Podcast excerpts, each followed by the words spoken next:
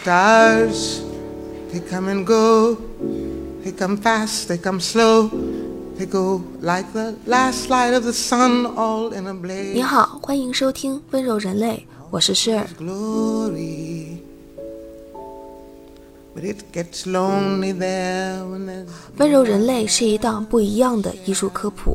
我不想照本宣科那些所有人都能读到的白纸黑字的语句，我想从当代生活的角度出发，为你解读不一样的艺术和历史。一千个读者眼中就有一千个哈姆雷特。我想和你们一起做第一千零一个。people lust for fame. Like athletes in a game. 电影和艺术是我非常喜欢的两件事。大学的闲暇时光里，我如果不是在美术馆，那就是在看电影。所以在这一季里，我想把这两件事结合在一起，从影视的角度切入，去聊一聊影视与艺术的渊源，以及他们背后不为人知的故事。Some make it when they are. 温柔人类同名播客由 Gentle Human 和 Marcast Media 联合制作出品。如果你是苹果手机用户，我们推荐你在苹果 Podcast 订阅收听这档播客。如果喜欢我们的内容，欢迎给出五星好评，并留下你想说的话。同时，我们的节目也会同步更新在 Spotify、喜马拉雅、网易云音乐、QQ 音乐、荔枝 FM、蜻蜓 FM 等平台。另外，你也可以搜索关注 Gentle Human 温柔人类的微博和微信公众号。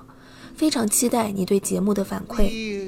我们也欢迎有眼光的品牌来赞助我们的节目，支持温柔人类做出更多、更好、更有深度、更有长远价值的内容。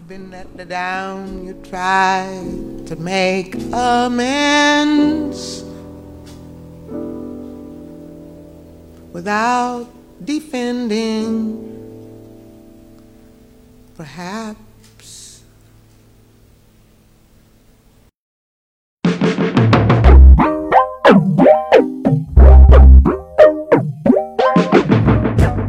为一部风靡全球、未老先衰年轻人中的美剧，马南波杰克用他独具风格的丧逼气质赢得了众人的心。波杰克是我们这群深陷 quarter life crisis 的当代年轻人的精神寄托，是点破我们粉饰太平面具的利剑，是支撑我们熬过周一到周五的心灵代餐粉。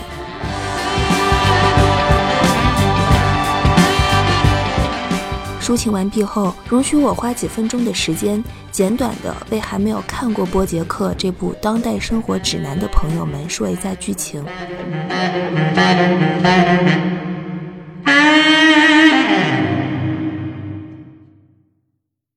马南波杰克是美国网飞出品的一部美剧，以动画形式呈现，但并不是给小孩子看的，是给成人看的。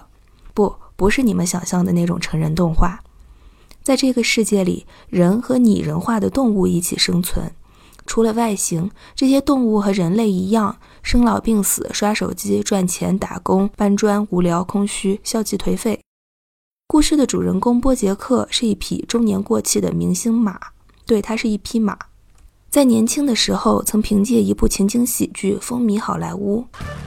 In 1987, the situation comedy Horsin' Around premiered on ABC. The show, in which a young bachelor horse is forced to reevaluate his priorities when he agrees to raise three human children, was 不过好歹也赚了很多钱，在马里布拥有了豪宅，以及接下来我们要说的许多价值过亿的艺术品。Oh, well, let's talk about real life. What have you been doing since the show's cancellation 18 years ago? That's a great question, Charlie. I, uh, uh, I, um, 故事围绕着波杰克那迷茫而又优柔寡断的中年生活展开。参与者有一个寄居在他家的沙发上的人类废柴，叫 Todd。Morning, sunshine. 他的经纪人兼前女友卡罗琳公主， Bojack, we need to talk. 他的死对头，一个在好莱坞正当红的男星花生酱先生， Is that Bojack Horseman? oh, geez, here we go. 以及花生酱的前女友，一个让波杰克一见钟情的亚裔女友戴安娜。 It's Diane. Oh, Diane. Thanks for inviting me to your party. 波杰克本人以及他的生活，就像痴迷这部剧里的几乎每一个观众和他们的生活一样，充满了对自己的不满、对更好的生活的期许、对改变的恐惧，以及赖在舒适区里走不出来、对酒精和尼古丁的依赖，以及放不下过去也看不到未来。It's too much pressure. This book is my one shot at preserving my legacy. I'm a joke. And if this book isn't good, I'm gonna be a joke forever. Everyone thinks that I'm just this washed up hack, but actually. Oh god. Actually, what if they're right? I can't breathe. 说一句不怕被打的话，我们喜欢波杰克，是因为我们在他身上看到了自己。我们看波杰克的时候发出哈哈大笑，或是酸涩的苦笑，是因为我们没有勇气回看自己的人生并嘲笑自己。如果我们人人都有向内挖掘的勇气和狠毒，相信每一个人，每一个人的这小半辈子，都会比波杰克要精彩的多。好了，今天的灵魂插刀就到这里吧。再说下去，我担心这个节目很快就要没有听众了。接下来，我们就回顾一下波杰克这匹富可敌国的马。well, we did everything we could. Nurse, record the time of death. It doesn't get easier. It never gets easier. 很多人看马南波杰克都会说这部片子后劲儿太大了，看完一两天都缓不过来。我内心微微一笑，这是因为你们还不知道马南波杰克里那些挂着的画的梗，还有艺术品背后的故事。要是知道了，那后劲儿得更大。马南波杰克是一部非常用心的片子，片中出现的画都大有来头，而且都与当时的剧情以及人物的状况、心境有着极大的呼应。接下来的时间里，我们就来聊一聊马南波杰克和他的艺术品们。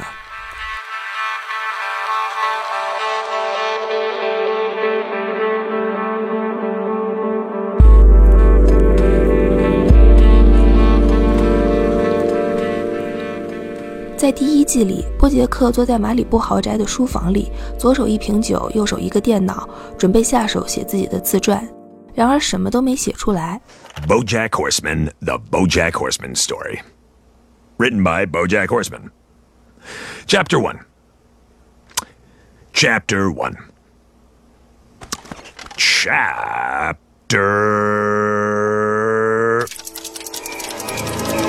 1. 在他的书房里挂着一幅画，那幅画是基于当代艺术家 David Hockney 的作品进行的再创作。在电视剧里，为了呼应主人公是匹马，他们就把原画里的两个人改成了两匹马。今年因为国内各种大型展览的关系，David Hockney 在国内的知名度上了不止一个台阶。在开始分析这件作品、艺术家以及波杰克之前，我想先说一个关于 Hockney 的段子。当年上学的时候，因为没有交论文，David Hockney 的学校 RCA 一直没有让他真正的毕业。过了十几年，学校突然觉得，哎，不行啊，David Hockney 太有名了，我们得让他毕业啊，我们得让他成为正式校友啊。于是，David Hockney 在七十岁高龄的时候，终于获得了自己的毕业证书。London's Royal College of Art plays host to the first ever retrospective by one of the country's leading lights, displaying 170 drawings by the golden boy of British art, David Hockney. But the artist 当然了，我分享这个故事不是鼓励大家不交论文啊。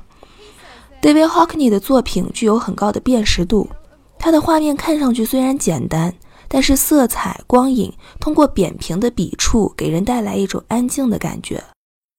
如果用比较感性的语言来描述的话，那就是仿佛在一个夏日的午后，你靠在躺椅上，看着阳光和水面，产生了一种奇妙的光影的反应。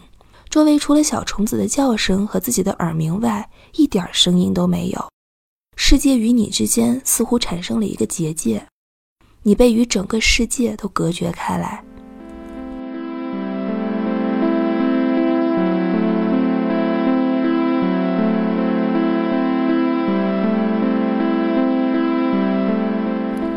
上世纪六十年代，David Hockney 从伦敦来到了美国。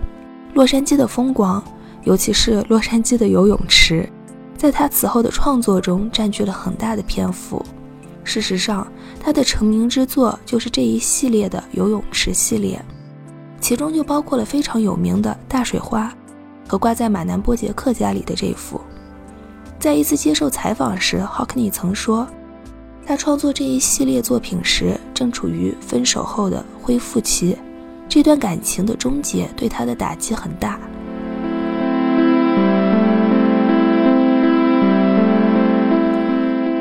大家一定会好奇，是什么样的爵士佳人能让 Hockney 为之神魂颠倒？事实上，是一位爵士佳男。Hockney 是同性恋，这在今天不足为奇，但是在上世纪六十年代，同性恋仍被认为是伤风败俗的违法行为，甚至有人被当成精神病送入医院接受电击治疗。霍克尼的其他泳池系列作品中出现了大量的成双成对的男子，甚至是成双成对的裸体男子。在某种程度上，这一系列的作品可以被视为是霍克尼当年的出柜宣言。就像 Tom Ford 用自己曾经爱过的男孩来为口红命名一样，David Hockney 也为自己爱过的男孩和男人们创作了一个系列的画作。不管年轻或是衰老，白发或是金发。他们都曾经是别人视若珍宝的人啊！在位于洛杉矶的家里挂一幅在洛杉矶画的洛杉矶的泳池成名的艺术家的作品，并且艺术家画画时的心理状态和波杰克当时的心理状态一样处于低谷期。这世界上还能有比这更显摆、更昂贵的应景二字吗？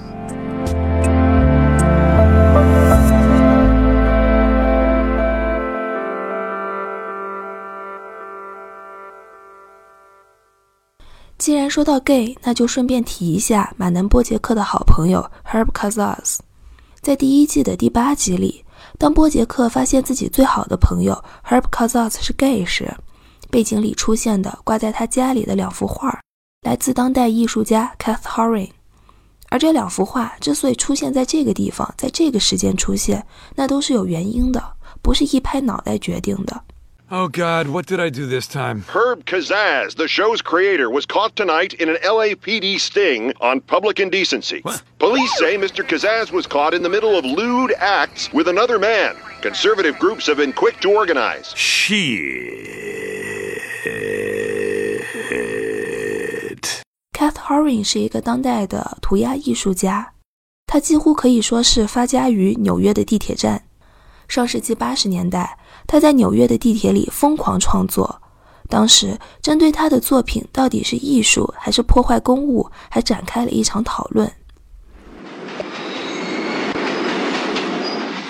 I really don't even remember how the subway drawings first started. I mean, I remember when I started, but I don't really remember why, except that I had. 但俗话说是金子总会发光，他的作品很快就走出地铁站，得到了艺术界的认可。并且在拍卖价格、商业价值上都屡创新高。但是 Kath Haring 的初心并没有因此而改变。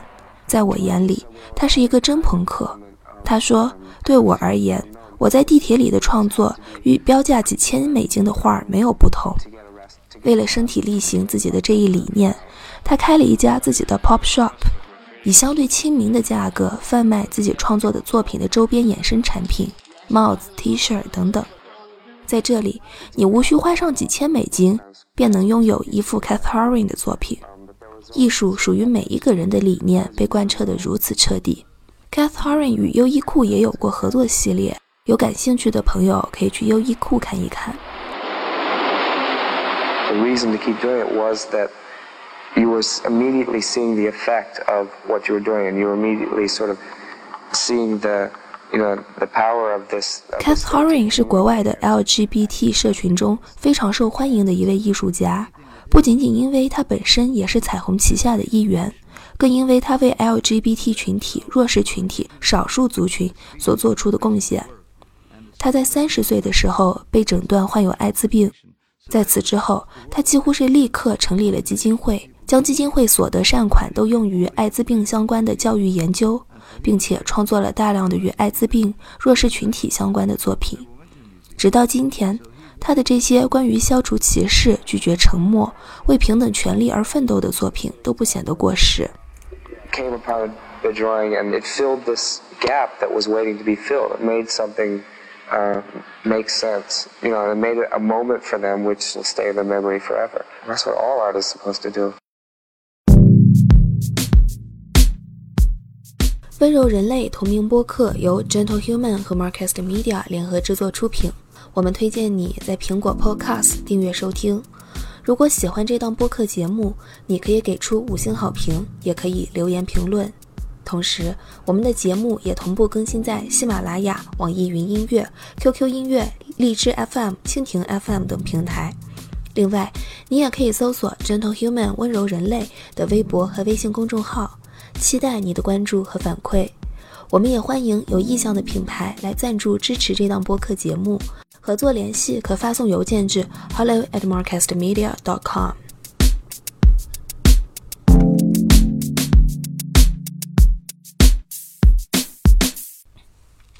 Kath Haring 的好友是巴斯奎特，巴斯奎特也是现在当代艺术拍卖场的大红人。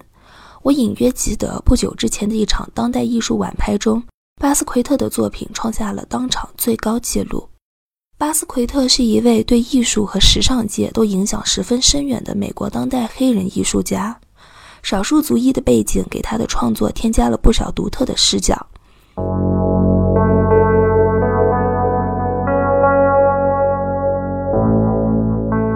他的少数族裔背景和下层出身，都像一记耳光一样，狠狠地扇在当时以白人占主导地位的主流艺术界的脸上。都无需多言，大家只需要搜一下、看一眼，就能深深地感受到他作品中充斥的愤怒和疯狂。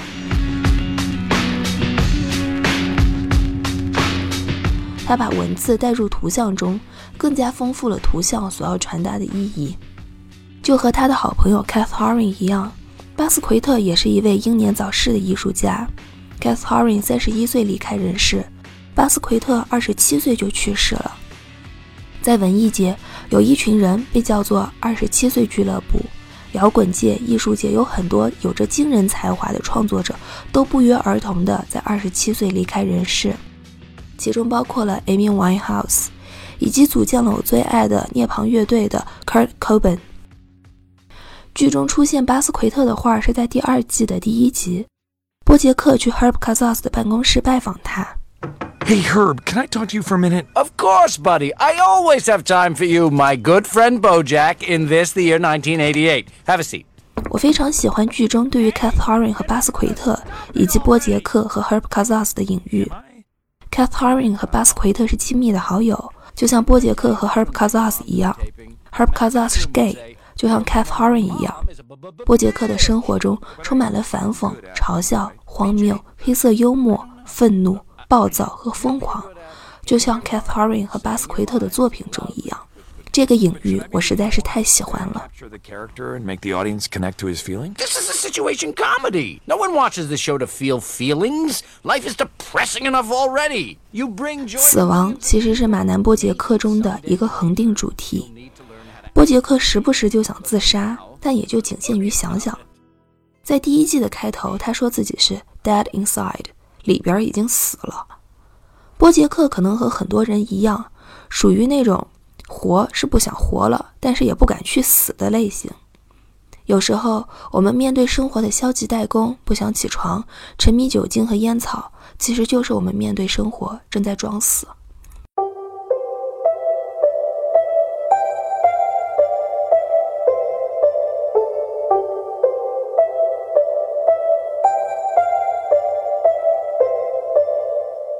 说到死亡，就一定要说这部剧里出现过的一件艺术品，那是在第三季的第二集里出现的。在一个基金会的晚会现场，舞台上出现了一个放在玻璃缸中的鲨鱼，这是英国艺术家 Damien Hirst 的作品《生者对死者无动于衷》。在这个作品中，已经死掉的鲨鱼被封存在充满甲醛的玻璃缸内，接受所有人的围观。甲醛是 Damien Hirst 创作的一个系列，在这个系列里还有很多其他作品。但这只鲨鱼应该是最出名的一个。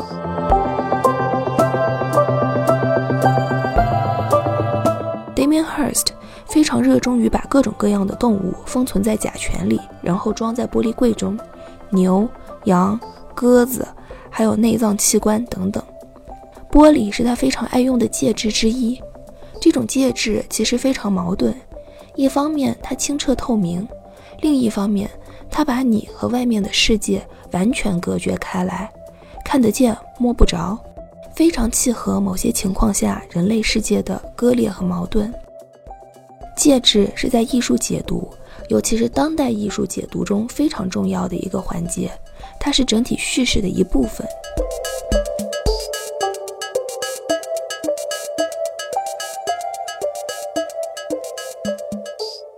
Damien Hirst 是英国最贵的艺术家之一，他对死亡这个主题非常痴迷，许多个系列的创作都与死亡、生命的消失有关。寻常人对尸体都敬而远之，但他在大学期间主动跑到医院太平间兼职，为的就是近距离接触尸体，甚至为此画出了精细的素描。这种对尸体的痴迷程度，很容易让人想起古典时期的大师们，很多都曾为了画出逼真传神的人体而潜入太平间，甚至私下非法解剖尸体。但与古典大师不同的是，Damien Hirst 没有去绘制具体而形象的人体死亡场面，而是从不同的视角来阐述自己对生死的理解。他曾用上千种药物排列，组成了一幅装置作品。Spring Lullaby 春季摇篮曲，在十年前就拍出了接近两千万美金的价格。他还有一件作品叫做《药理学、病理学、生理学的三位一体》。在这件作品中，他将人体的枝干、骨骼、器官像零件儿一样全部拆分出来，放在平时用来陈列药物的玻璃柜中进行展示。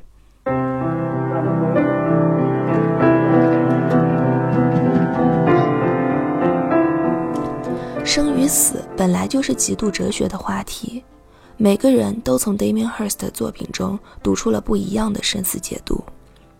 我第一次看到那条装在甲醛里的鲨鱼时，想到的是：人要想干干净净的死掉，可太难了。活着已经好不容易了，为什么死也这么难呢？我不知道你们哈，但我本人其实就很像波杰克，经常性的不想活了。但是又不敢去死。印度教里说，人的终极解脱是涅槃，就像打了一个响指那样，噗噗一下，就从肉体到精神全都灰飞烟灭。但是在到达涅槃之前，所有的人都要经历无数个轮回，这辈子做人死了，下辈子还要做人，死了，再下辈子还要做人，直到修行到位才能涅槃。Poof 一下，灰飞烟灭。在我心中，这才是理想的死亡，灰飞烟灭，什么都不剩。但人类，不对，哺乳动物，或者更广阔一点说，碳基动物都无法做到这一点。死了都不干净，死后还要被人封在甲醛里展示，还拍卖九百万美金。当代人类，当代哺乳动物。想要抹掉自己曾经存在过的证据，灰飞烟灭的去死，实在是太难了。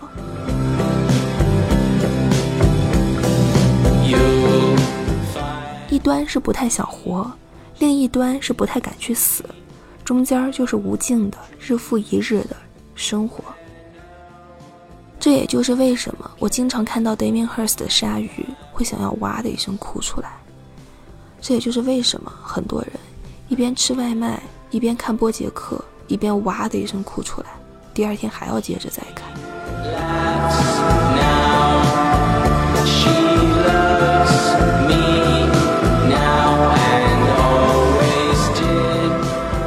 波杰克里边还有一幅画的梗，特别让我难受，但我希望是自己想多了。大概在第一季的时候，波杰克正在跟猫头鹰小姐约会，他俩出去吃饭。在餐厅里有一幅马奈的画，这幅画是基于马奈的《Olympia》再次创作的，在动画中把人都换成了动物。马奈的这幅《Olympia》第一次展出就引起了轩然大波，并不是因为画中的女子是裸体，在此之前几千年，画中的女性裸体多了去了，更不是因为画中出现了黑人，刺痛了19世纪高贵的白人们的自尊，而是因为画中的这位女郎是妓女。在此之前的几千年，虽然画中裸女层出不穷，但那些可都是女神啊！艺术界被气疯了，觉得马奈这是在骂人。更要命的是，马奈这幅画的构图与文艺复兴大师提香的杰作乌尔比诺的《维纳斯》一模一样。如果说画个妓女还疑似是在骂人的话，那现在简直就是耳光打得啪啪响。为什么会发生这种事情？那要从马奈的成长心路说起。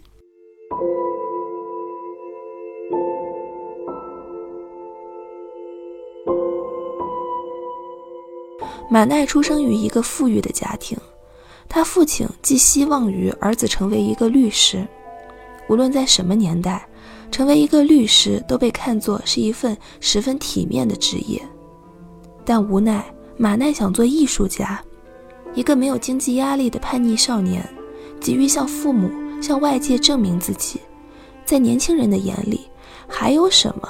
是比离经叛道、气死所有传统学院派更能证明自己的事儿呢？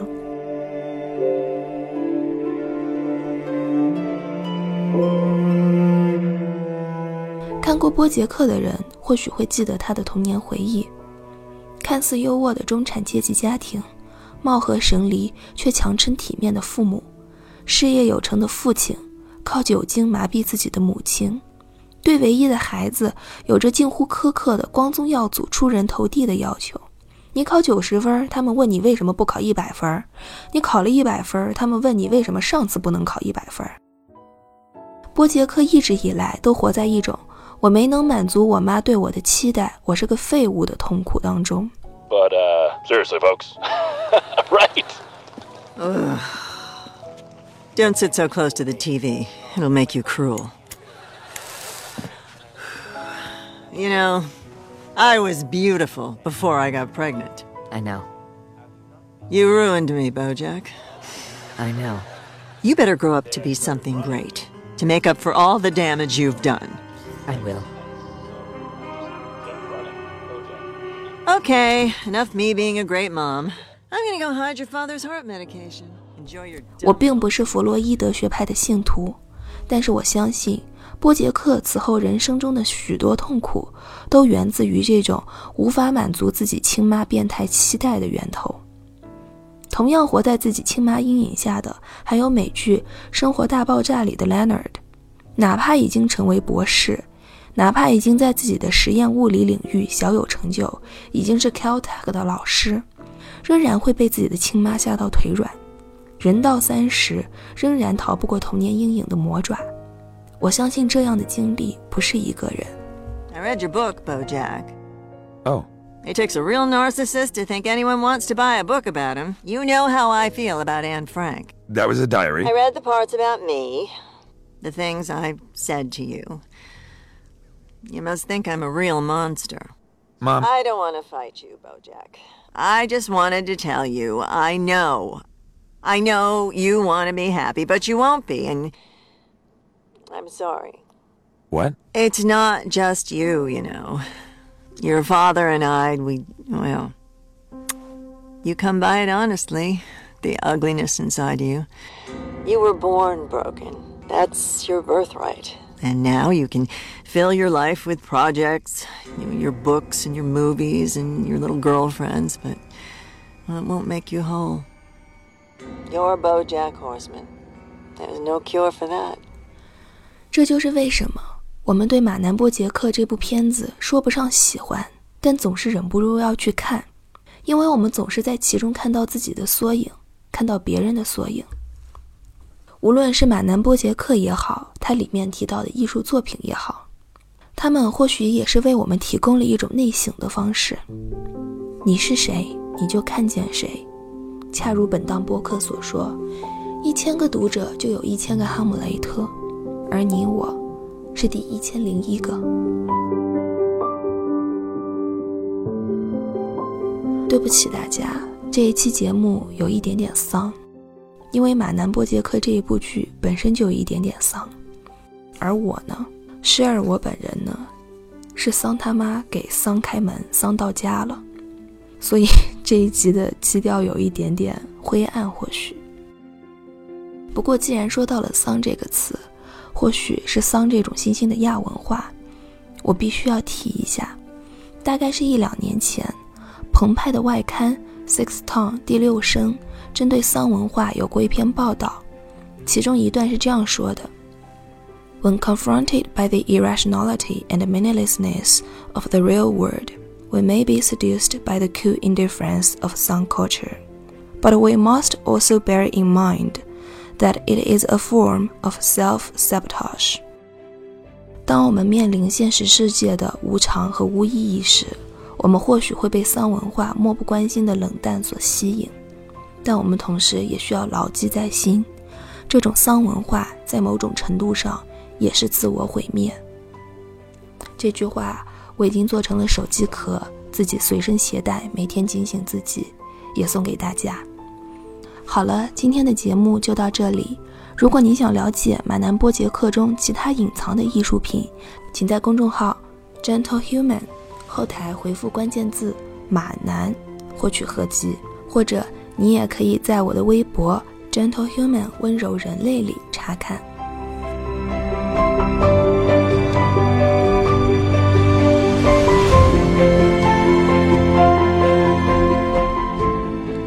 以上就是本期温柔人类的所有内容。如果你是苹果手机用户，我们强烈推荐你在苹果 Podcast 订阅收听我们的节目。如果你喜欢我们的内容，可以点击五星好评并留言给我们。同时，你也可以在 Spotify、喜马拉雅、网易云音乐、QQ 音乐、荔枝 FM、蜻蜓 FM，或者使用 Overcast、Castro、Castbox、Pocket Cast 等通用订阅型播客 App 收听我们的节目。温柔人类同名播客由 Gentle Human 和 Marcast Media 联合制作出品。